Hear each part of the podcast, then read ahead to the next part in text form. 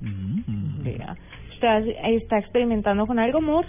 Sí, estoy experimentando con el MIT, el Instituto Tecnológico de Massachusetts, que acaba de desarrollar una memoria RAM que puede ser sustitu- una memoria flash que sustituya a las tradicionales memorias RAM.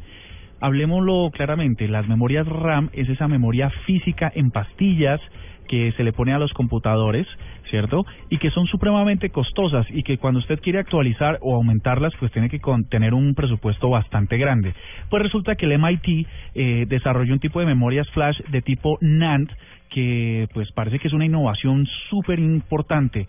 Resulta que con 10 veces mayor rendimiento, ocho veces menor consumo de, energía, estas memorias flash pues eh, tienen 10 veces mayor, eh, mayores resultados que las memorias RAM tradicionales. Hicieron un experimento rápido y es que mm, cogieron 40 servidores de 10 terabytes de, de memoria RAM. Cardoto, ¿usted eh, alguna vez soñó tener 10 teras de memoria RAM en su computador? No, jamás en toda la vida. Si uno cuando ya decía, mi computador tiene una giga, uno ya creía que ya había alcanzado el cielo con las manos. Bueno, para nuestros oyentes también, 40 servidores con 10 teras de memoria RAM cada uno. eh, ¿Eso es mucho? es muchísimo porque lo usual, lo más que puede tener un computador hoy en día eh, de forma estándar son 8 gigas. Esto básicamente serían 1000 gigas por 10 serían 10.000 gigas. Es.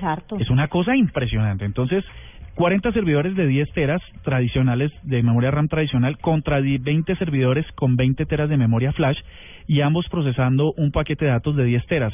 Pues el resultado básicamente es may- 10 veces mayor rendimiento, 8 veces menor consumo y un costo del 1% mm, sobre el valor de las memorias RAM tradicionales. O sea que eh, experimentando nos encontramos que próximamente las memorias flash ya sustituirán a las memorias RAM.